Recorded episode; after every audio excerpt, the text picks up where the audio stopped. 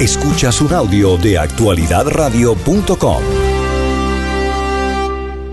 Nos acompaña directamente desde allá la profesora Sandra Borda. Ella es profesora asociada de la Universidad de los Andes con maestría en Relaciones Internacionales de la Universidad de Chicago. Es además columnista del Tiempo de la revista Arcadia y una voz muy reconocida en este y muchos otros temas a nivel nacional.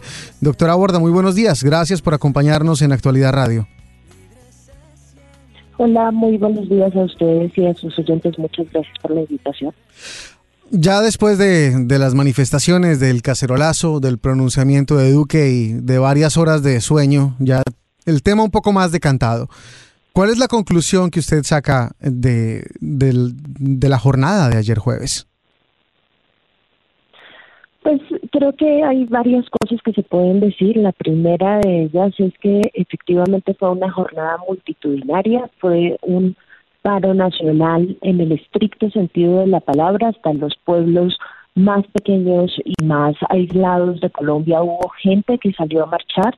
Creo que es un paro eh, en el que salieron múltiples sectores sociales y políticos de este país. Yo no diría que es un paro ni de la izquierda ni del centro, sino es un paro de nuevo social en el que salieron muchas organizaciones eh, que tienen cosas muy distintas, desde reformas económicas y tributarias hasta eh, respeto por derechos humanos en el contexto del conflicto, de la parte del conflicto que todavía tenemos que seguir peleando, que salieron a reclamarle al gobierno, em, eh, digamos, unas políticas públicas mucho más concretas y un plan eh, hacia el futuro o hacia los dos años y tanto que le quedan eh, pues eh, digamos que, lleve al país a un destino concreto, porque la gente tiene la sensación de que está divagando, tiene la sensación de que no hay un horizonte claro y definido. Entonces, eh, pues efectivamente fue muchísima gente y lamentablemente pues al final del día en muchos lugares de Bogotá y en varios lugares, eh, particularmente en Cali, hubo desórdenes eh, públicos como suele suceder en estas cosas, pero creo que lo importante a resaltar es la cantidad de gente enorme que salió a marchar durante el día pacíficamente. Hablábamos eh, también sobre este mismo punto y qué tanto habrían estos eh, como conatos afectado la razón de ser de la marcha o, las gigantescas movilizaciones que se vieron. ¿Se alcanzó a empañar lo suficiente como para deslegitimar, al menos en parte, eh, a los ojos del gobierno eh, las protestas?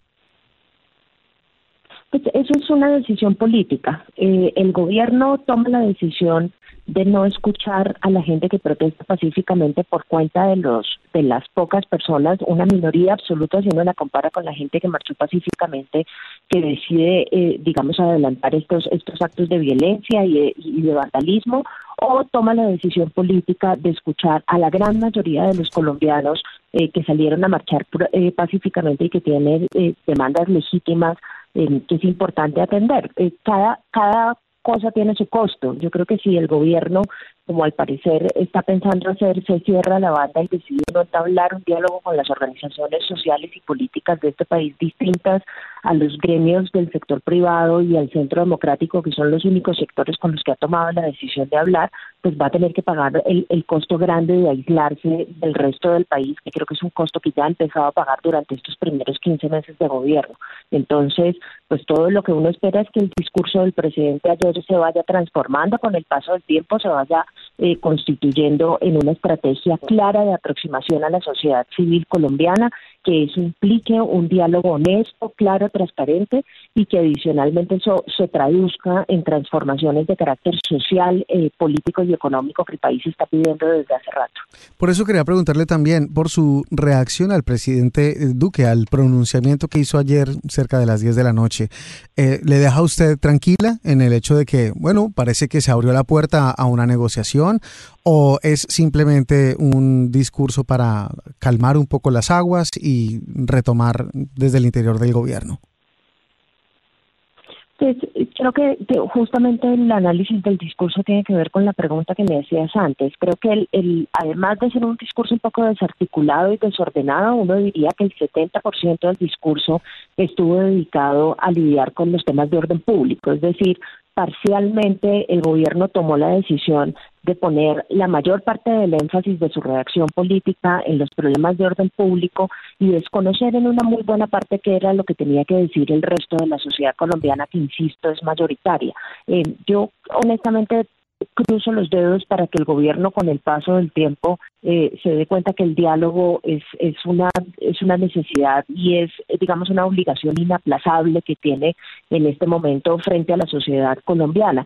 Él lo dijo un par de veces anoche en el discurso, quizás no tanto como yo hubiese querido escucharlo, pero dijo dijo que está escuchando.